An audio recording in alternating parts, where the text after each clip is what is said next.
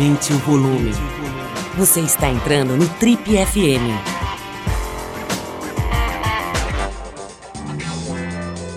Oi, aqui é o Paulo Lima e a gente começa agora mais um Trip FM, o talk show da revista Trip.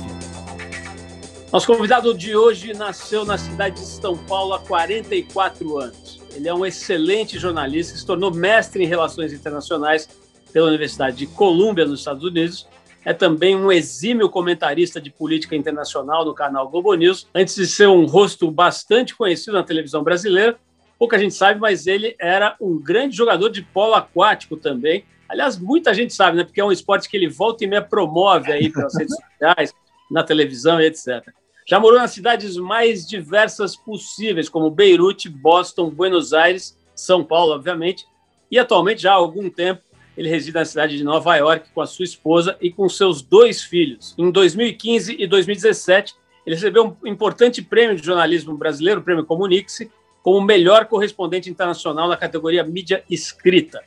E agora, em 2020, ele lançou seu livro chamado Confinado no Front, no qual analisa como os efeitos da pandemia devem impactar a ordem geopolítica. Tenho o maior prazer, a maior honra em receber aqui no Trip FM nosso querido amigo Guga Chakra. Guga, muito legal estar com você aqui. Finalmente deu certo as agendas, né? Você tem, às vezes, é chamado para plantões, acontece alguma coisa na Casa Branca, você tem que sair correndo para a Globo.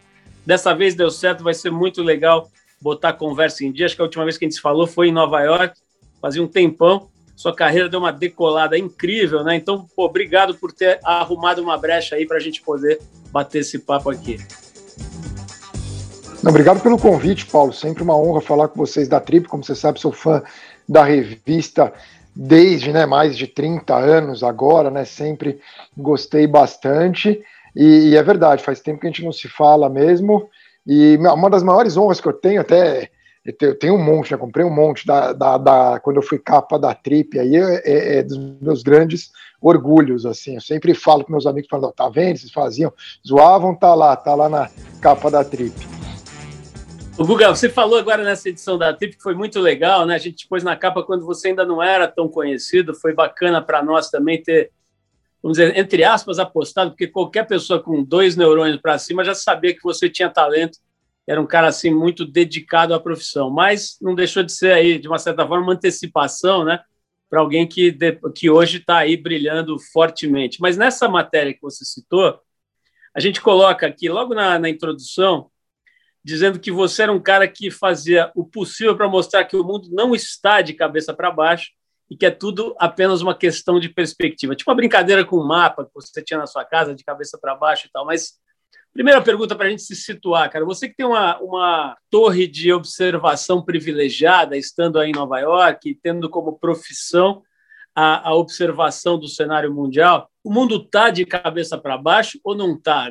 Não, não, não, não tá. As pessoas sempre acham né, que está no pior momento, tudo. Não está. Ao longo da história tiveram momentos muito piores. Aliás, é que teve um período da humanidade ali que estava mais estável, parecia estar mais estável, especialmente quando você olha de longe, como os anos 90, que as pessoas costumam citar muitas vezes, que tinha terminado a União Soviética, né, o, é, é daí você via a democratização de vários países do leste europeu, mas ao mesmo tempo teve genocídio em Ruanda naquele período, quer dizer, depende de onde você está. Massacre de, de, de Srebrenica, na Bósnia, que até foi tema de um, do, do, de um dos filmes que concorreu ao Oscar de melhor filme estrangeiro nesse ano, quer dizer, você teve ali a Guerra da Bósnia, a Guerra de Kosovo, mas de fato era uma época que, no geral, era menos tensa. Agora a gente vive um momento que você tem, a, primeiro, a questão da pandemia de Covid-19. Isso, obviamente, é algo que a, gente sempre tinha documentários, uma reportagem sobre o risco de pandemia. O Obama falou, o Bush falou, não é algo. Eh, Bill Gates fez documentário em 2019, né, sobre o risco de uma pandemia. Quer dizer, é, é algo que estava ali, mas a gente sempre achava que seria algo ali, é, vai ter, mas vai ser mais para frente. De repente aconteceu algo que era previsto. Até tem o, o, o Nicolas Nassim Taleb, que escreveu Black Swan, né, o livro Cisne Negro, ele fala que pandemia não é um cisne negro porque não é um fato inesperado, era algo que inevitavelmente iria ocorrer, ocorreu. A, a, a, a comunidade internacional, inicialmente com raras exceções, Coreia do Sul, Nova Zelândia, Japão, Taiwan, enfim, poucos países estavam preparados. Alguns conseguiram se preparar rapidamente, a própria China seria um exemplo desses países que se prepararam rapidamente. E a grande decepção, né, uma coisa que chocou muito a gente, foi né, é, o, o, mundo ocidental avançado, Europa, União Europeia, Estados Unidos, mais o Reino Unido, Canadá também, com desempenho medíocre. É, a gente viveu uma época que assim, os Estados Unidos era o país do futuro, né, que todo mundo pensava, a Europa também, eram os lugares mais avançados, mas na, nas últimas, é, o Japão também, na Ásia sempre tinha o Japão mas nas últimas três décadas a gente viu, especialmente nas últimas duas, é, a Ásia explodir. Quer dizer, você tem. É, você vê como eles estão mais avançados em uma série de questões, é, talvez não na vacina, na, na, vacina especificamente, mas como o Japão e a Coreia do Sul souberam lidar melhor, e daí quando você começa a ver o resto, ver o que o Biden vai fazer, esse grande plano dele de renovação da infraestrutura de 2 trilhões de dólares, porque os Estados Unidos ficaram para trás. Esse é o fato. Quem vai para a Ásia ou para o Golfo Pérsico, é, e daí falando de riqueza, porque o Golfo Pérsico são ditaduras, e a Ásia também tem muita ditadura, como a própria China, mas você vê que os aeroportos é, na, na Ásia em geral, na Coreia, no, é, Singapura são, são mais desenvolvidos, as estradas são melhores, eles conseguiram avançar bastante nesses setores. Também tecnologia, é, é, eles conseguem competir, embora os Estados Unidos ainda seja muito mais avançado em todos esses setores, a gente vê esse avanço asiático, os Estados Unidos se mantendo ainda firme, mas você vê que a, a, a Europa teve uma queda, assim, claro, ainda é a Europa, não estou dizendo que não seja, mas nessa pandemia, quando você olha ali o que aconteceu na França, na Itália, na Espanha, é, mesmo na Alemanha, no Reino Unido, é algo chocante. É, nos Estados Unidos, quer dizer, quando eu estava aqui em Nova York, em março do ano passado, você pensar que Nova York, a cidade mais é, rica do mundo, ou uma das mais, com Londres, enfim, né, mas é, você vê aquela situação de ter que colocar corpo em caminhão frigorífico, hospital de campanha no Central Park, hospital navio no Chelsea.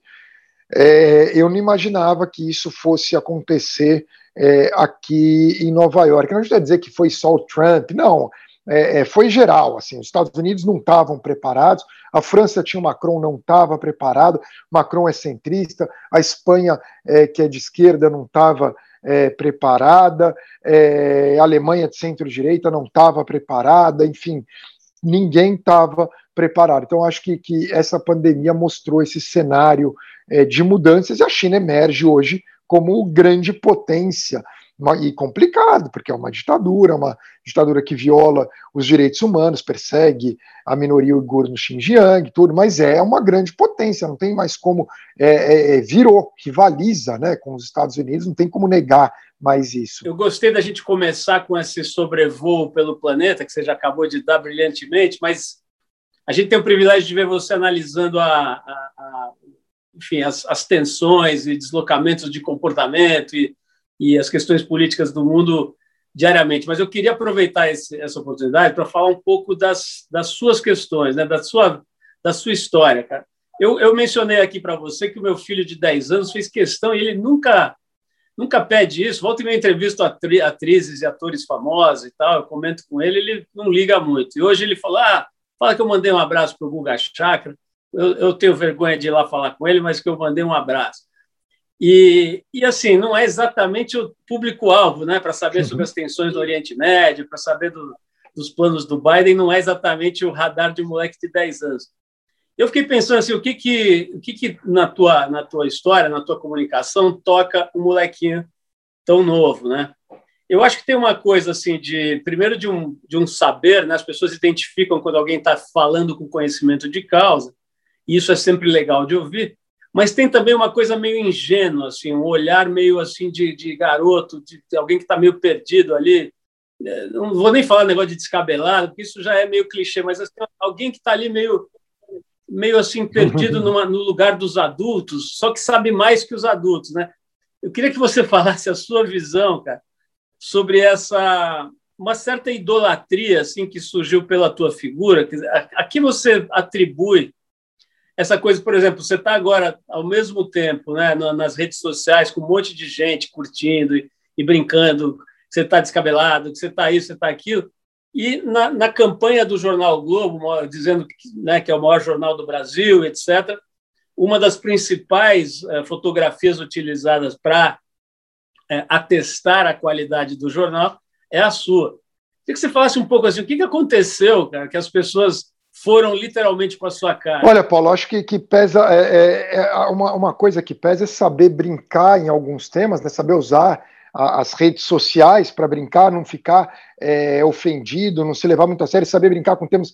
Eu sou palmeirense e, e, e você cresceu num, num, num período é, se, se recorda que o Palmeiras ficou muito tempo sem ser campeão, né? Que teve, teve primeiro aquele período do Corinthians, até 77, mas depois 76, 93 foi o, foi o Palmeiras.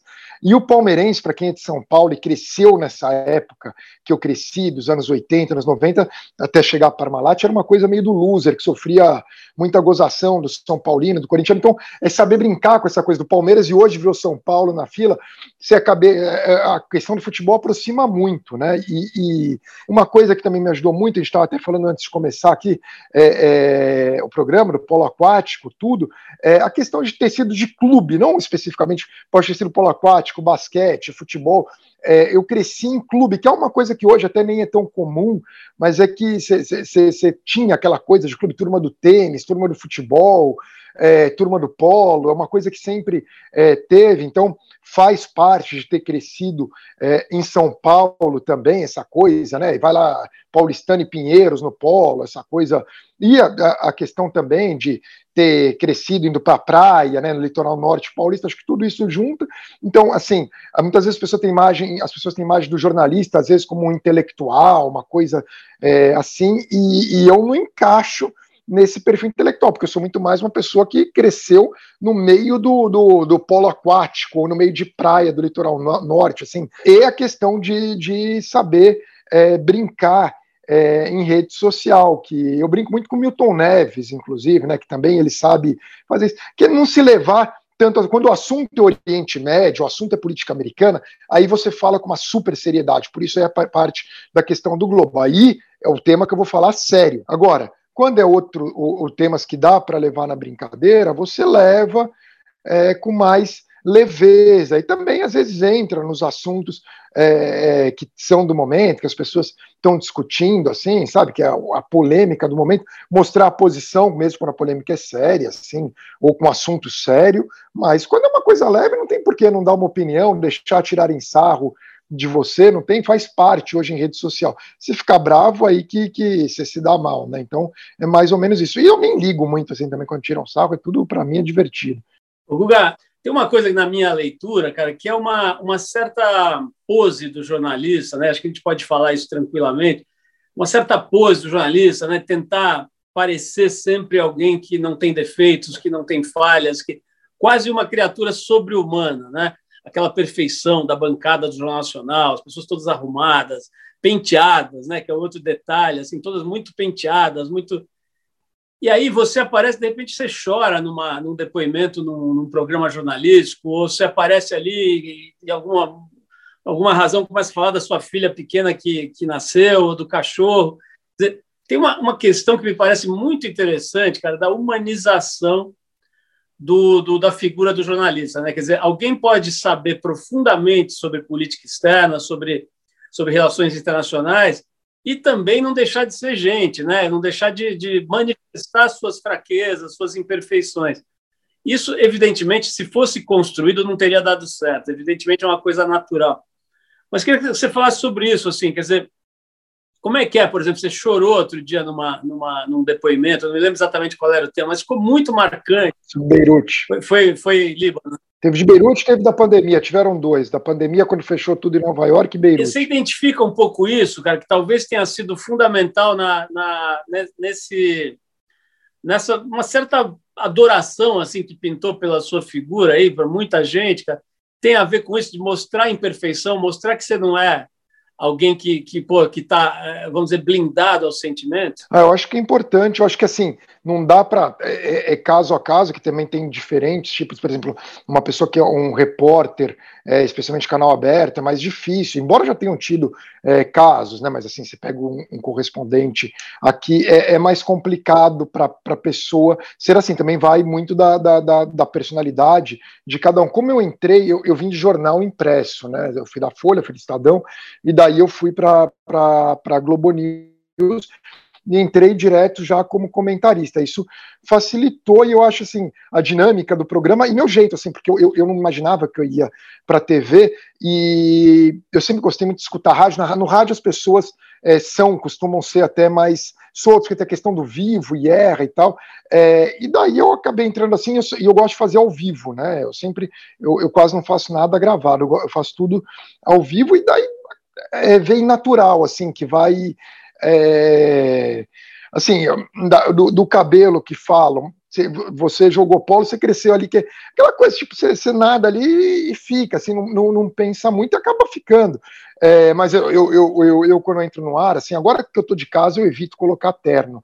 Mas é, quando eu ia para o estúdio, quando eu vou para o estúdio, aí eu tento colocar terno, tento fazer até né, uma, uma, mas assim, daí fica meio né, o contraste, mas acho que vem, vem natural mesmo. Foi um momento também da TV que é, abriu espaço um pouco mais para isso, né, é, da própria Globo News, que abriu espaço para as pessoas serem mais elas, tanto que tem outras, a, a, a própria Andréa Sadi, a Maria Beltrão, tem, tem o Otávio Guedes, você tem assim, é, que acabam ficando é, também mais soltos, tem esse perfil também, então acho que entrou por isso. E daí, quando, e quando falo, falo de temas assim que realmente é, eu tenho paixão, caso do, do, do Líbano, quando teve aquela explosão em Beirute, é, ali não tinha como, para mim, é, assim, eu comecei a entrar e, e, e, fui me emocionando. A mesma coisa na pandemia, eu estava no Manhattan Connection é, naquele dia com o Caio e com o Lucas e o Pedro, é, e comecei, assim, era aquele momento que antes de entrar no ar eu estava falando com o Caio. E a gente sabia, puta, ferrou, agora era 15 de março de 2020. A gente sabia, ferrou. A gente sabe se lá quando isso vai terminar, não terminou até hoje.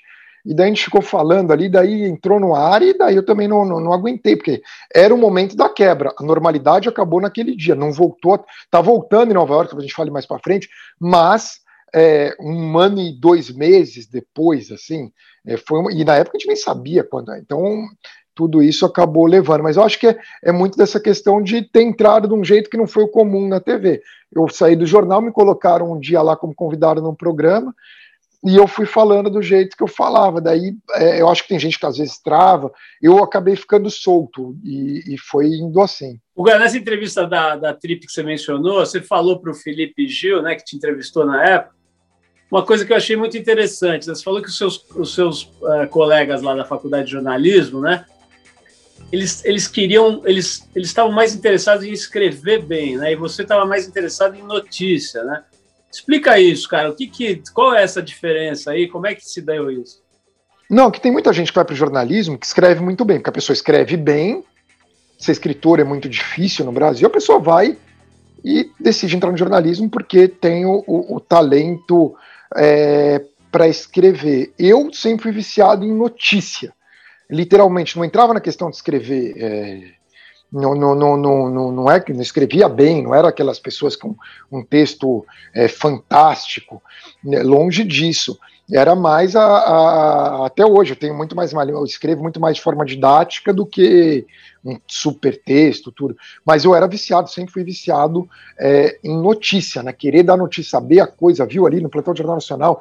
Eu lembro quando é, congelou, né? Teve congelamento de preços no plano cruzado, né? Com o Sarney, o Dilson Funaro era o ministro da Fazenda.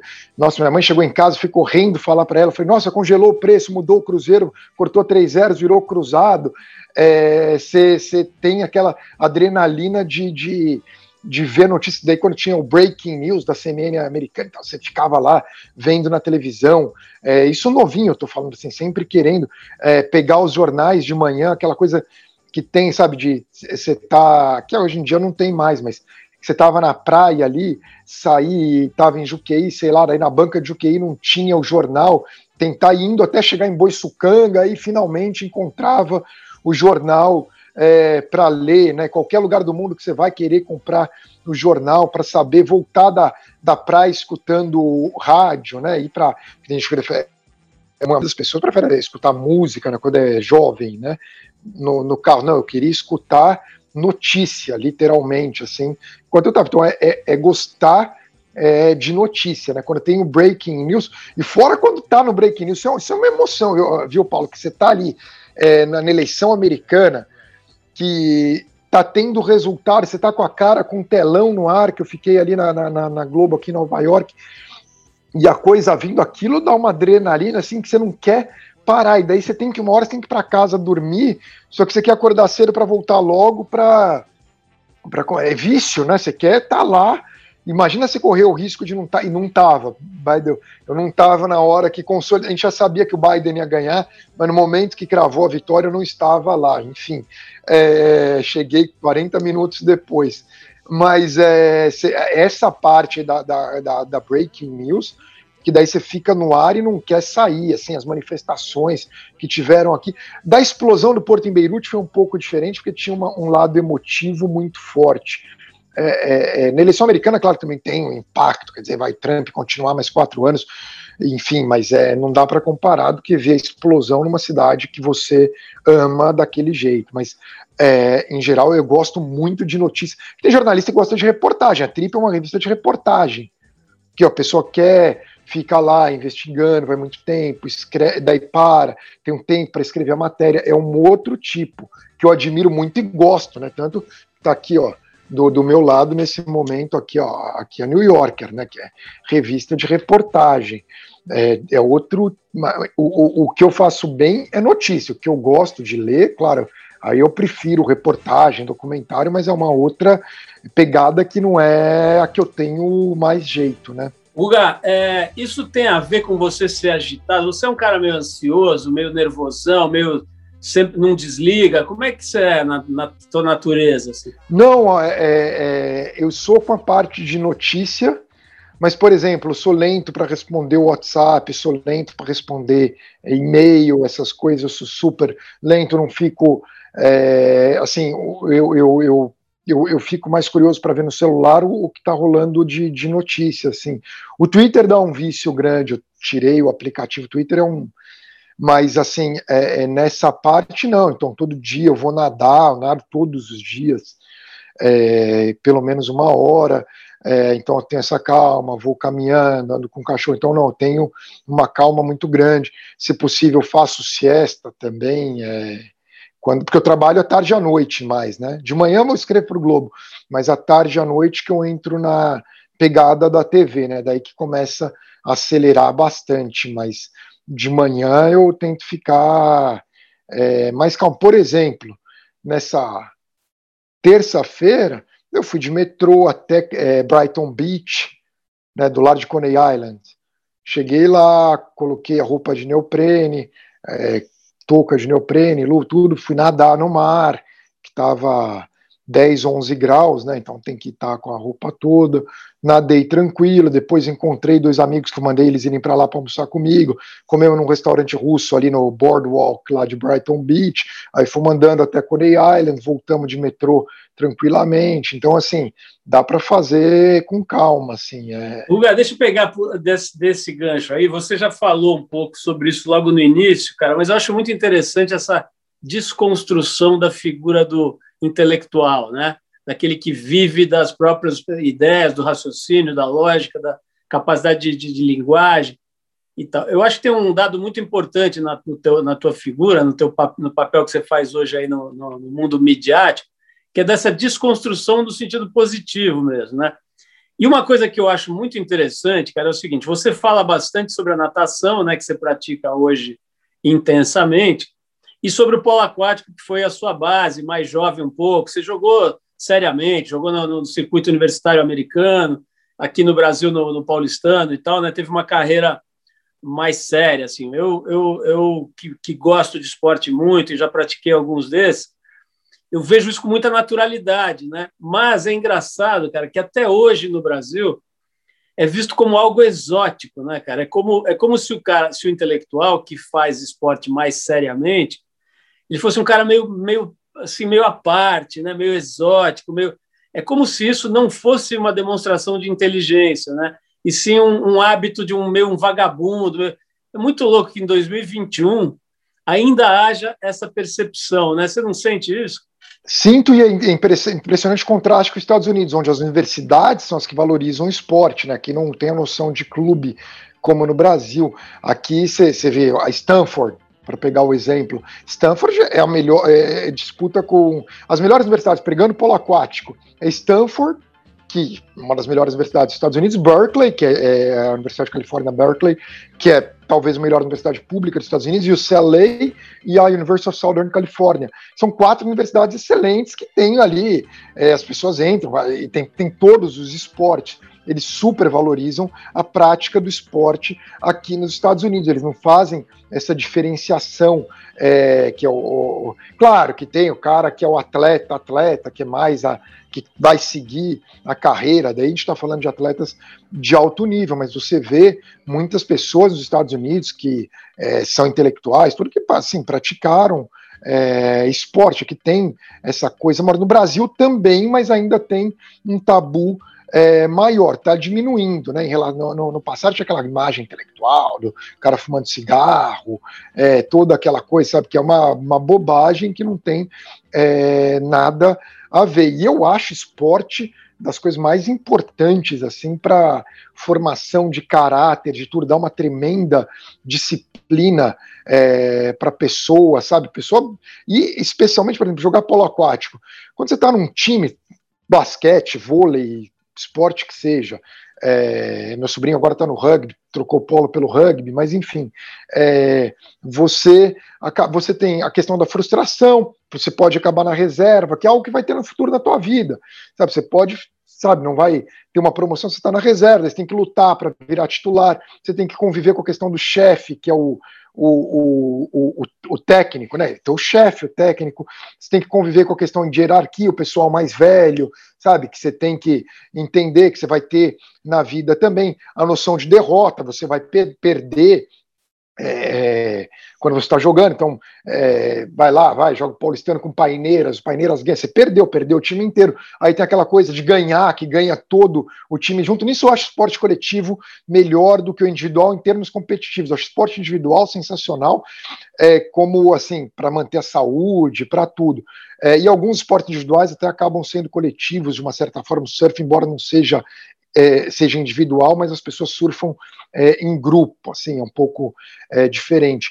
Mas o, o, coletivo dá uma um, agrega muito, né? Uma coisa muito legal, assim, você fazer na adolescência num esporte coletivo. Eu sempre recomendo para todo mundo, mora um ano da vida fora e, e, e, faz um esporte coletivo que eu acho super importante. E assim, mesmo que seja turma do futebol, futebol já está valendo, né? Você já está ali com, com futebol pelo menos que o polo aquático é essa coisa diferente, esporte exótico mesmo, né? Muito louco, né? As pessoas conhecem pouco. Guga, você falou agora sobre aconselhar as pessoas jovens, enfim, a qualquer pessoa a morar pelo menos um ano fora, né? Você, eu dei a lista aqui das cidades que você, nas quais você morou, é uma lista bem eclética, né? Beirute, Boston, Buenos Aires, São Paulo e agora Nova York. Cara, é, é, tem uma, uma conversa que é bastante recorrente entre brasileiros que vão morar nos Estados Unidos, né? Que é assim: começa com uma paixão, porque você anda tranquilo, você não tem violência, você vai, pega o transporte coletivo, funciona. Enfim, tem todo esse, esse deslumbramento com o mundo, vamos dizer, com uma régua mais alta em termos de cidadania, uma série de aspectos, né? Mas quase que invariavelmente, depois de um tempo, bate uma coisa assim de ser um cidadão de segunda classe, de não ter amigos, de não ter relações mais com mais profundidade, né? Muita gente volta para o Brasil depois de alguns anos se queixando disso e, e tentando resgatar supostamente relações humanas mais mais arraigadas, mais profundas, mais íntimas, né? Eu, eu tenho um amigo que morou acho que 10 ou 11 anos na Califórnia ele falou assim: Olha, cara, a gente conhece todo mundo aqui da nossa cidade, mas a gente não é amigo de ninguém. As pessoas dão um tchauzinho, falam que a sua camisa é bonita. e elogia o seu jardim, mas não vem comer um churrasco, não faz. Enfim, como é que. Acho que a tua, a tua, a tua história é diferente, porque você foi para estudar e trabalhar e tem uma, uma, uma, um envolvimento profissional intenso. Mas queria que você falasse um pouco sobre isso, né? sobre o expatriado, sobre o brasileiro no centro do mundo. Assim, tem um pouco essa, esse complexo de vira-lata, às vezes? Olha, eu acho que depende muito do lugar que mora, né? de onde a pessoa trabalha também, a circunstância que ela veio morar, quer dizer, uma pessoa que vem para trabalhar numa empresa americana, bem americana, ela vai ter muito mais dificuldade do que alguém, como no meu caso, que veio para estudar numa universidade, num mestrado de relações internacionais, onde é, tem pessoas de vários lugares do mundo, e os americanos que entram ali tendem a ter um interesse maior pelas pessoas é, de outras nacionalidades, e posteriormente por trabalhar para uma empresa brasileira, talvez também tra trabalhe para uma empresa é, multinacional, com mais estrangeiros, também facilita é, para a pessoa. E também a cidade que vai morar, Nova York, é, assim como Londres, é mais fácil do que morar é, em outras partes dos Estados Unidos. Porque Nova York é aquela coisa, todo mundo meio de fora, é, tem um monte de gente do Brasil também, a gente não pode esquecer disso, está cheio de gente do Brasil é, que mora aqui em Nova York, vem tirando, tirando o período de pandemia, se bem que agora tá cheio, viu? Agora tá vindo um monte de gente também para cá. Mas assim, no período pré-pandemia, era aquela coisa, sempre tinha alguém aqui que estava visitando. Então, todos os amigos e meios, meio amigos que viessem para cá tentavam marcar de encontrar, então se acaba encontrando com bastante gente, tudo isso facilita muito, o que não vai acontecer com alguém que mora ah, em Columbus, Ohio, ou mesmo assim, é, é, Nova York nesse sentido é quase única, né? É, é, talvez Miami tenha é diferente daqui, mas assim que receba tanto é, tantos brasileiros, assim que receba tantos turistas. Então nesse sentido acaba não tendo tanto o impacto da distância. Eu morei nos Estados Unidos, morei na Carolina do Sul também em 93. Aí era muito difícil, que, que você perde a conexão totalmente é, com o Brasil. Morei em Boston depois, 96, pouco tempo. Mas você tinha aquela coisa, exemplo, minha mãe em 93, ela mandava parte de esportes do jornal para mim na segunda-feira, eu lia na segunda-feira seguinte, que chegava uma semana no correio, então você perdia a conexão, não tinha ninguém na minha cidade ali que fosse do Brasil, então era, era mais difícil. Hoje em dia, é, especialmente agora, assim, você está conectado o tempo todo é, você pode ver tudo. Você tem ali, se quiser assim no Globoplay, você tem todos os canais da Globo para ver. Você pode ler todos os jornais, todas as publicações, todas as revistas. Hoje morando fora, você pode falar com a pessoa que você quiser. Antes você ligava. Isso quando eu mudei para cá em 2005, é, você tinha que ligar para a Embratel ali. É, e fazer aquela ligação, cobrar, e que era cara, quer dizer, nos anos 90 ainda era pior ainda, é, que você tinha que é, às vezes tinha aqueles cartõezinhos que você comprava, que você enfiava, era uma confusão para fazer ligação.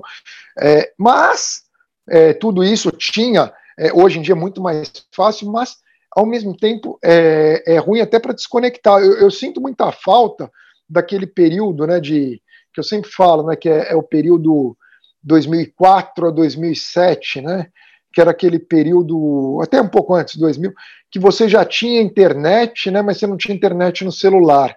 Que isso para mim é que você tinha internet que você estava viajando ali, é, você que viajou muito, você achava aquele internet café, você entrava ali 20 minutos do teu dia, checava os e-mails, via um pouco das notícias e tchau. Você voltava para o mundo real, né? É, do, do, você, você desfrutava mais. Hoje em dia, na verdade, acho que o problema é essa conexão é muito grande, você fica o tempo todo. É, é, então, acho que, que, essa é uma, Nova York, assim, morar fora depende muito de onde é, você está morando. Tem, tem, tem um monte de dificuldade, é, sim, sem dúvida, no Brasil há muitas facilidades, assim, mas com o tempo você acaba acostumando, né, assim, a, a morar fora, lidar é, com a questão da saudade. Hoje sente muito menos, justamente por causa dessa conexão é, grande, é, mas é, acaba. Agora, é, sim, tem, você tem. É, é, isso é fato, você tem mais facilidades em algumas coisas no Brasil, em outras. Aqui no, nos Estados Unidos, quer dizer, isso que eu falei aí de, de metrô para praia tem os dois lados, né? Que dá para ir de metrô para praia, é, mas ao mesmo tempo é uma praia muito mais feia do que as praias do Brasil. É, então, assim, e no Rio, se a pessoa mora no Rio, ela pode ir a pé para a praia aqui, mas em São Paulo não dá, também tem toda essa. Você tem que pegar o carro. E na pandemia a gente comprou um carro usado, isso foi comum aqui, viu, de ter comprado. As pessoas compraram um carro. E daí até é bom porque você desbrava. Nova York, perto de Nova York, tem muita coisa legal, assim, diferente, é, que, que, que para passear, tudo. Guga, falando em Nova York de novo, né? Coincidentemente, cara, cinco minutos antes de eu entrar aqui com você, eu recebi um WhatsApp de um amigo, Jean, que está em Nova York agora, mandou um salve de lá e tal, e falou assim, cara, impressionante como aqui, é, é como se eu tivesse viajado para o futuro, né? É, é, pô, o cara conhece super bem Nova York, tal, mas ele, ele, nesse momento, a sensação que ele relatou é o seguinte: é como se eu tivesse viajado para o futuro e olhando para o Brasil, o Brasil viajou para o passado.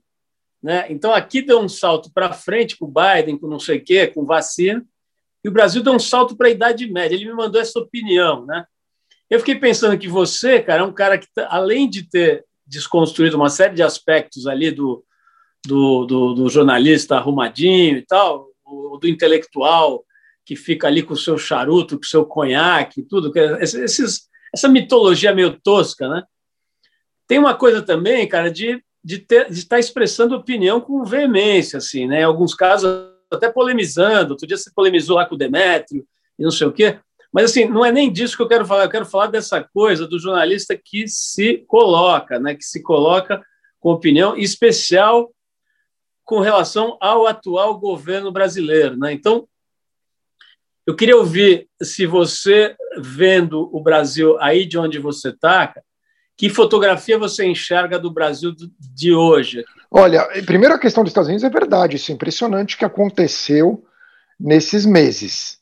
É, Nova York tá mágico nesse momento. Como, olha, talvez eu nunca tenha visto tão mágico, no sentido de que tem muitos restaurantes. O que mudou essa questão dos restaurantes nas, nas ruas, que era algo que você não via tanto em Nova York, via em alguns lugares, tudo, mas as ruas, assim, com, porque eles liberaram a calçada e, e a rua na parte do que você estaciona o carro. Então você vê muitas mesas na calçada, eles fizeram várias decorações, então tem todo um universo novo é, desses restaurantes nas calçadas. É, tem pouco turista aumentando agora, mas ainda não tem. Então, as pessoas que moram mais aqui, de fato, Midtown está mais vazio ainda por causa dos prédios, dos prédios de escritório, que ainda não voltou, não sei nem se vai voltar à normalidade, mas nos bairros, eu moro no Upper West Side, está bem é, movimentado. Sobre o Brasil, é interessante, em primeiro lugar, quando você mora fora, o Brasil congela um pouco naquele momento que você saiu.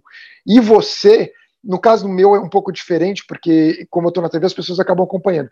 Mas as pessoas também congelam para mim naquele período. Daí, pô, você acha que todo mundo continua amigo, sabe? Assim, mas os caras não se veem há 10 anos, eu estou há 16 fora. Assim, você acha que está todo mundo se vendo, mas não, não tem. E, e, as pessoas vão tomando rumo na carreira, uns dão certo, outros não, uns casam, outros não, mas você fica meio. E com o Brasil acontece a mesma coisa, a imagem que você tem do Brasil. Você é do Brasil no primeiro mandato do presidente Lula. Então faz bastante tempo que eu saí do Brasil. Eu sempre falo que às vezes eu, eu fico irritado até é, é, que, fala, que usam Faria Lima como sinônimo do mercado financeiro e não paulista. Eu saí do Brasil quando a paulista era sinônimo do mercado financeiro e que as pessoas usavam mais a gíria meu do que mano é, também aí, né, que tinha aquela coisa, é, é, é ainda era meu que paulista, hoje fala muito humano, né, pessoal mais jovem, mas assim, então deu uma mudar, assim, eu, eu não, não acompanhei um período longo do Brasil, por mais que eu vá é, bastante, você não está no dia a dia é, das pessoas, então o que eu posso falar do Brasil visto de fora é, é, é, essa imagem que eu costumo falar na TV. É uma imagem que, que se deteriorou muito por causa da questão ambiental. Então, é, o Brasil está ficando para trás, porque o Brasil tem uma imagem horrorosa na área ambiental. E não tinha. O Brasil era um país que tinha uma imagem boa, a gente sempre lembra da Rio 92, e desde sempre. Isso é ruim é, para a imagem brasileira. E na pandemia, embora uma série de países tenham ido mal, o Brasil acabou, é agora a Índia, mas o Brasil ficou com a imagem do país que. Porque ninguém vai falar de Honduras, ninguém vai falar de, de El Salvador, ou mesmo, da, sendo honesto, a Argentina não tem. O Brasil é grande. Tanto que quando a Índia deteriorou, começaram a falar da Índia bastante, porque a Índia é grande. As pessoas focam. O Brasil é um país muito grande. Então é natural que as pessoas falem muito do Brasil. E daí entra a questão de ter um governo que faz é, declarações, tomou atitudes que são vistas como negacionistas. Isso também gera um impacto, junta a parte ambiental com a parte da pandemia. Então, isso acabou deteriorando bastante a imagem é, do Brasil nesse momento no exterior. E é, uma, e é, é ruim, porque o Brasil sempre teve uma imagem é, boa fora, e muito em parte por causa da música e do, do, do futebol, é, e no futebol, embora a seleção brasileira ainda seja das melhores do mundo, os jogadores brasileiros se estejam, Fernandinho aí vai ganhar com Manchester City, talvez a, a, Champions League, o Neymar pode ter perdido, mas perdeu para um time que tem um, o craque brasileiro, é um dos craques, né? Mas é, o problema é que hoje, o, quando você vê é, o, o futebol de time superou de seleção. Então hoje, é, o que antes era a seleção brasileira, Argentina, Alemanha, hoje não é que a Alemanha vende mais que a seleção brasileira, a brasileira ainda é a Ferrari do futebol. Pode não estar tá ganhando agora, mas quando você pensa em Fórmula 1, você pensa na Ferrari, por mais que o Hamilton não seja da Ferrari. Mas as pessoas estão vendo como se estivessem vendo a Fórmula E, né? Estão vendo a Champions League, não Copa do Mundo. Então eles querem saber do Manchester City, do Barcelona, do Bayern, do PSG. Então a imagem brasileira indiretamente perde essa coisa do soft power da seleção. E a questão da música, é, você tem a Anitta agora, tudo, mas a música brasileira é, da bossa nova, do tropicalismo, é algo que marcou, mas é de um outro período, né? não é de agora. Também acaba é, perdendo. Tem ainda o Rio de Janeiro, uma coisa, claro que o Brasil ainda sempre vai ficar com uma imagem alegre, tudo, é, é um branding mais fácil de vender é, do que o, o, o, o, da Venezuela ou do Peru, mas é, do Peru até que é forte, mas é. Mas enfim, é, o Brasil hoje está num cenário muito ruim, é uma imagem péssima. Quando sai matéria do Brasil, é matéria negativa. É, você citou no meio do papo aqui a, o Manhattan Connection, né? É, outro dia a, a, Marta Suplicy foi convidada a ir lá e ela fez um, um, um vamos dizer assim, uma espécie de diagnóstico, né? É, ela é psicóloga, né? E ela fez um diagnóstico, salvo engano, acho que ela é psicóloga assim e ela, e ela, ela fez um diagnóstico, uma espécie de, de leitura assim, é, da patologia que o, que, o, que o Bolsonaro teria, estaria apresentando. Assim. Ela fez uma análise, vamos dizer, médica do quadro dele. É um negócio até polêmico e tudo, mas, mas assim, ela, ela fala num quadro psicótico, né, de algum tipo de, de, vamos dizer assim, de problema de saúde mental, e que tem como um dos principais é, sinais, né, os sintomas aparentes, a falta de empatia, né, a incapacidade de sentir o sofrimento do outro. Qual que é a sua análise sobre o, o nosso Messias Bolsonaro? Olha, Fanny Marta, o filho dela, o João, jogou polo comigo lá no, no Paulistano, João Suplicy. O boa gente, gosta do João.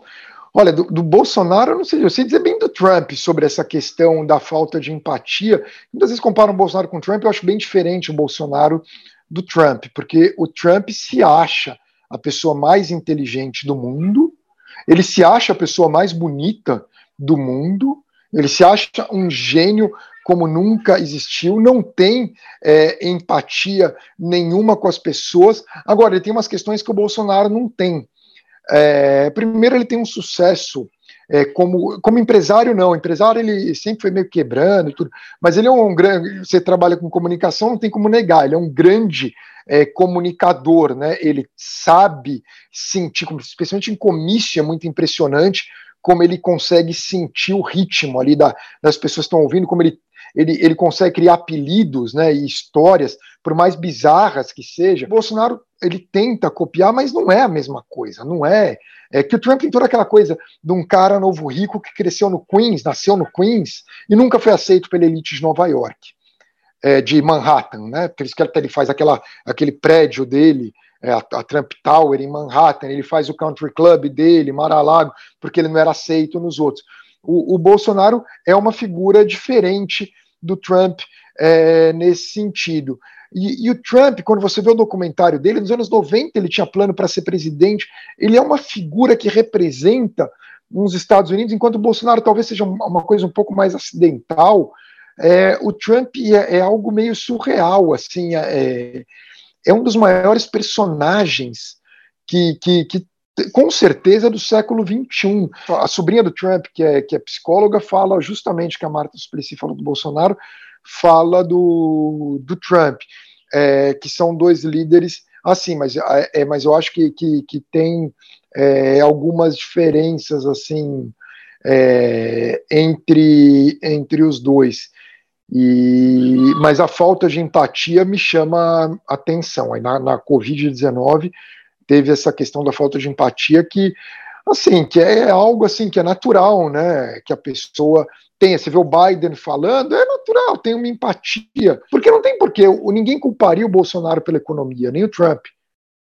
Você está na pandemia, é natural que vá mal. Agora, no, é, pela parte da pandemia, quer dizer, se você tentar e não deu certo, você tentou, mas não é o que parece, né? Tem, então acaba ficando essa coisa. Guga, nesse momento aqui no Brasil, cara, tem uma discussão, acho que no mundo inteiro, né? Mas aqui no Brasil, uma discussão muito grande sobre liberdade de imprensa, lei de segurança nacional, é, opinião, é, se pode ter, se não pode, se deve ter, se não, não deve. Né? Tem, tem a, a óbvia polarização, né? as guerras entre visões é, é, opostas e tudo isso. Né? Isso vai do Big Brother ao, enfim, a academia. Agora, é, a gente citou, você está de novo aí o Manhattan Connection, né? já que a gente está falando de liberdade de imprensa, de opinião, do que pode e que não pode. Né? É, acho que umas duas ou três semanas atrás, né, um dos convidados era o Kakai, aquele advogado é, enfim, que defendeu várias figuras de projeção do PT, etc. E teve esse episódio do Diogo Mainardi xingar o, o, o Kaká e mandar ele tomar em, em lugares pouco iluminados. E é, depois acabou pedindo demissão do programa e tal. Teve toda uma celeuma aí. É, e, inclusive a discussão sobre pô, se, se é censura ou não é, impedir que alguém xingue o outro num programa de televisão. Eu não quero te pôr em saia justa, mas assim, como é que você, que é um cara que está nesse papel né, de reportagem, de jornalismo, de televisão e tal, como é que você vê um episódio desse? Assim, que é, é razoável que alguém, que um jornalista xingue o entrevistado? Não é razoável? Qual é a tua fotografia desse episódio? Então, do, do episódio é complicado para mim falar por causa do episódio, que daí num outro canal, tudo, e porque também eu, eu sou amigo do, do Diogo, é, sou muito amigo do Caio Blinder e do, do, Pedro, gosto muito do Lucas também, e daí fui do programa. Mas de liberdade de expressão, tá essa discussão muito grande. Teve até a questão do Facebook agora com o Trump, mais uma vez, dessa coisa de é, ter suspendido a conta do Trump. Eu acho que televisão e, e, e, rede social tem as suas diferenças. Eu acho que rede social tem que ter as mesmas regras para todo mundo. Se o Trump desrespeitou uma regra é, que está previsto que tenha suspensão do Facebook e do Twitter, ele tem que ser suspenso, não tem uma coisa específica contra ele, contra o Bolsonaro, se não desrespeitou a regra, fez algo que qualquer pessoa pode fazer. Mas, enfim, acho interessante essa coisa do, do Oversight Board que eles fizeram, tem até o Ronaldo Lemos, brasileiro, como membro. Na TV, eu acho que a pessoa que está na TV tem que tomar é, cuidado, eu acho que não se fala, é, honestamente, você tem que evitar você está num lugar ali, numa, numa rede de TV, você tem que tomar cuidado o máximo possível é, com as coisas que você fala. Você tem que ter sua opinião forte sobre os assuntos, mas é, sempre tomando cuidado, né? Você não, não precisa é, entrar em. Eu, eu, não, eu, nunca falei palavrão é, na TV, sabe? Você tem que. Teve algum, Teve algum, teve algum momento de deslize que você se arrepende, assim, de alguma coisa que você tenha falado no ar? O que, que te vem à cabeça? Olha, é, meu, meus pais, é, eles, eles reclamam, eles falam que eu fico muito nervoso quando eu falo do Bin Salman, que é o ditador da Arábia Saudita, que ele mandou, porque o Bin Salman mexe comigo, eu fico pensando no Jamal Khashoggi, né, o, o jornalista, que o, o, pensar que um cara que é o ditador da Arábia Saudita que é recebido pelos caras no Silicon Valley, está no G20, tira foto com Macron, com Trump, com Obama. Ele mandou esquartejar um jornalista como eu e como você vivo no consulado saudita em Istambul. isso para mim é tão chocante que quando eu falo desse cara, é, que tem assim, é, a gente sabe que tem um monte de ditador no mundo, mas ele, ele literalmente mandou uma missão sair de Riad e ir para Istambul, entrar lá.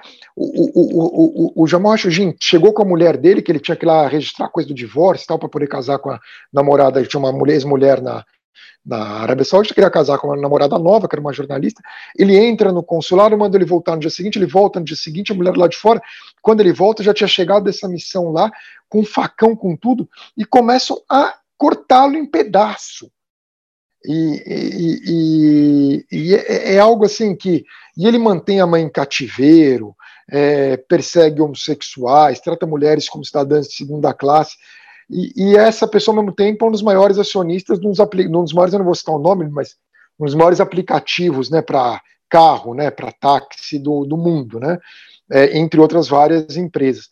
Então, aí, com ele eu fico assim muito revoltado, né, até, até agora na entrevista estou ficando, que é, é um patamar que vai além do, do de fala aqui do Trump. O Trump nunca mandou esquartejar ninguém, é, sabe? É, é, ele pega e escreve no Twitter que o cara é fake news. Tudo bem, tudo bem, sabe? Vá lá, até bom pro cara ser xingado por o presidente dos Estados Unidos, até é, é uma deferência de uma certa forma, né? Você não tá é, mas o, é, então assim, mas é, mas é o meu jeito, né? Eu faço isso. Não, não, não, lembro assim de algo que eu tenha me arrependido muito de ter falado, não.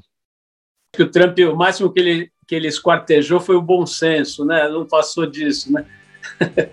o, o, o, Guga, é, cara, eu, eu já eu vejo volta e meia você falar dos seus pais com muito carinho e tudo, e sei até que a sua mãe foi uma nadadora, né? Acho que isso influenciou a tua história aí no esporte. Mas eu queria que você falasse um pouco do seu pai, cara. O seu pai, para quem não sabe, é um dos maiores endocrinologistas do Brasil, né? O cara que está na faixa aí do perto dos 90 anos, acredito, né? Não, 78, 78. Ah, ele é mais novo, então. Eu estava baseado no meu pai, que já tem 90, 92 quase. Então ele é mais novo, ele está perto dos 80, né? Corrigindo. Mas, e é um cara que está em plena ativa. Eu tenho pelo menos três amigos que são clientes dele e que gostam muito dele. É, Fala um pouquinho da influência dele, cara, de ter pai médico, que não é uma coisa muito simples, né? E, e, e, que tipo de influência ele teve sobre você e tem sobre você? A influência do meu pai, ele me deu a influência maior nessa coisa ali de gostar é, do, do, da, de, de, de, do mundo, né? De, ter interesse pelo mundo. Ele sempre teve um interesse muito grande é, é, pela, pelo Oriente Médio, pelo mundo em geral. Eu lembro que ele assinava Time quando a gente era pequeno, que não era algo tão comum no Brasil assinar uma revista americana. É, não era Economist, mas era Time. Tipo, já chegava algo lá em casa, sempre ficava contando do mundo. Levou a gente para fazer uma road trip no Oriente Médio. Isso foi algo super importante. Quando caiu o Muro de Berlim, ele não me levou, levou meus dois irmãos. É, é, porque eu era mais novinho ainda, mas eles foram lá, fizeram toda. É, foram para a Alemanha Oriental, fizeram lá é, Hungria, Tche, República ainda da Tchecoslováquia, é, é, Iugoslávia, ex-Yugoslávia, enfim, eles foram tudo para lá em 90. Eles fizeram tudo aquilo lá, então foi super legal. Depois, um pouco depois, pegou a gente, fez Líbano, Síria, Jordânia, Israel, Palestina e Egito, quer dizer. 98, né? É, foi 98, levou a gente para lá, o Líbano ali no final da Guerra Civil.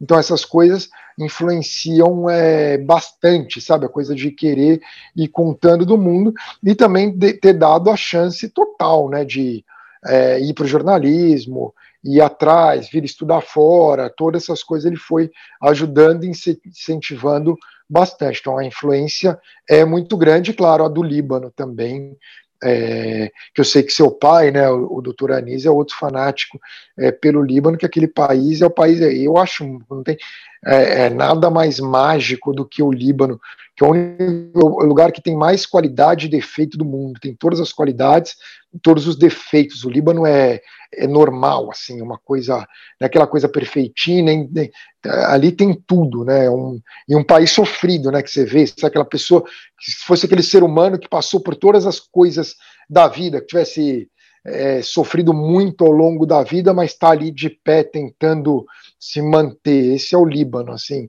Você vê aquela pessoa decadente, mas que tem uma história de vida para contar, né? É o Líbano. Então, isso eu gosto muito de lá, então vem a influência do meu pai. Lugar, para a gente encerrar aqui, que eu sei que você tem que ir para a TV daqui a pouco, é o seguinte: a última pergunta, cara. É, eu vendo nas suas redes sociais, cara, vejo, canso de ver mulheres se declarando para você que você é lindo, você é atlético, que você é um charme, que você é o Richard Gere brasileiro. Não, essa é por minha conta. Mas o, o mas de verdade tem uma, uma, uma, legião de admiradoras suas e tudo, né? Eu sei que você é um homem casado, um homem sério, com dois filhos, cachorro e tudo.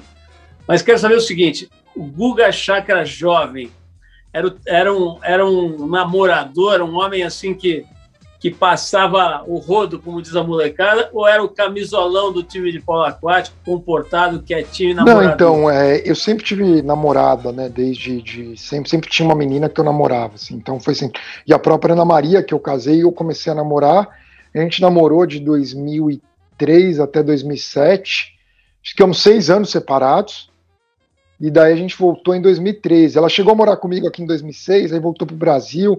Aí a gente achou melhor terminar, porque eu fiquei morando aqui, eu não queria voltar para o Brasil, ela também não queria mais ficar morando em Nova York, até foi a decisão acertada. E, e daí em 2013 a gente acabou é, voltando, né? E, e daí casou em 2014 e está junto até hoje com a Júlia enquanto Antônio, mas sempre foi mais. É, mais assim, mais é, certinho nesse sentido, sempre tendo namorado. Então, essa legião de mulheres que ficam se candidatando ali, elas podem perder. Isso nem tem tanto. O pessoal, você falou, compara com o Richard Gere, compara mais com o Piquet, né? Falam do, do, do, do, do Piquet, né? Que parece mais o, o Piquet, que teve aquela, como que chamava o iate dele lá, o que tinha lá na, em Monte Carlo, né? Eu esqueci o nome de. A filha dele morou aqui, era amiga minha, a Kelly que até hoje em dia namora com Verstappen, né, com o piloto. Lugar, é o seguinte, quero te agradecer demais, cara, assim, a, a, a, simpatia, o papo e principalmente cumprimentar pela, pela trajetória, né, cara? Assim, não deu tempo de falar de coisas maravilhosas, por exemplo, ir morar, moleque, né, lá, em, lá no Líbano, né, quer dizer, entender o Oriente Médio visto por dentro, né, que te dá essa base toda. Eu já vi você falando sobre isso com muita propriedade nos ambientes mais difíceis, né, inclusive ao vivo, falando para comunidades assim que tinham tudo para não respeitar alguém com, o seu background, falando sobre uma das questões mais polêmicas e difíceis da, do planeta, né? E é sempre com muito ouvido e aplaudido com muito respeito, né? A gente que trabalha com isso sabe o quanto é difícil, né? É, conquistar esse domínio de assuntos como esse que são muito movediços, muito difíceis, né? Muito cheios de espinhos. E, e agora, mais do que isso, até, quer dizer, enquanto especialista sobre isso, já era uma carreira admirável, mas mais do que isso, agora, quando você extrapola e começa a, a opinar sobre tudo, né, e a ter uma, uma presença, um, um espectro mais amplo, né, de alcance e, e, mantendo o bom senso, mantendo a elegância, mantendo, e mantendo principalmente essa, essa coisa que eu não sei se é a melhor palavra, mas tem uma, uma, uma certa pontinha de ingenuidade que você conserva, né? uma coisa meio de menino que você conserva. Espero que você não perca isso, porque acho que isso torna o seu trabalho ainda mais nobre, mais, mais bonito de ver, mais gostoso de ver mesmo. Né? Então, acho que isso explica um pouco aí a, a, a, a paixão do moleque de 10 anos e do meu pai que está com quase 92 também, é, seguindo o teu trabalho e aplaudindo. Então, obrigado mais uma vez aí. Parabéns pela tua trajetória, Guga. Obrigado, Paulo. É... Queria aproveitar e fazer propaganda, que eu tenho um programa novo, Globo News Internacional, é domingo, sete e meia da noite. Apresento com o Marcelo Lins, hoje Nova York, o Lins do Rio de Janeiro. E obrigado, sempre uma honra. Eu te falei é, da questão, né, que uma das maiores orgulhos meus é ter sido capa da Trip. A Trip, eu acho um dos maiores fenômenos, a Trip a TPM, né, duas revistas que revolucionaram toda é, uma geração, né, então acho super legal e adoro seu pai também, vou ligar para o doutor Anise. Obrigado aí pra, pela chance de, de, de, de, de dar essa entrevista. Eu que agradeço, Guga. Já que você citou a Trip com tanto carinho, cara, nós estamos gravando esse programa na, no dia 6 e amanhã, dia 7 de maio, ela completa 35 anos oficialmente. Guga, obrigado, bom trabalho aí para você, não só hoje, mas pô, nas próximas 50 décadas, se possível aí, tá? Obrigado, Paulo. Espero te ver aqui em Nova York passando a pandemia. Que bom para cá já dá para quando liberar para virem do Brasil direto. Você ouviu mais uma edição do Trip FM, uma produção da Trip no ar há mais de 36 anos. Direção e apresentação Paulo Lima, produção, roteiro e edição Giovana Amorim. Se você quiser ouvir outras entrevistas nas edições anteriores do programa, é só ir ao tripfm.com.br ou procurar por nós na plataforma digital onde você costuma ouvir os seus podcasts preferidos. Nós estamos em todas elas, Spotify, Deezer e outras. Semana que vem a gente volta com mais uma conversa boa aqui no Trip FM. Abração e até a próxima!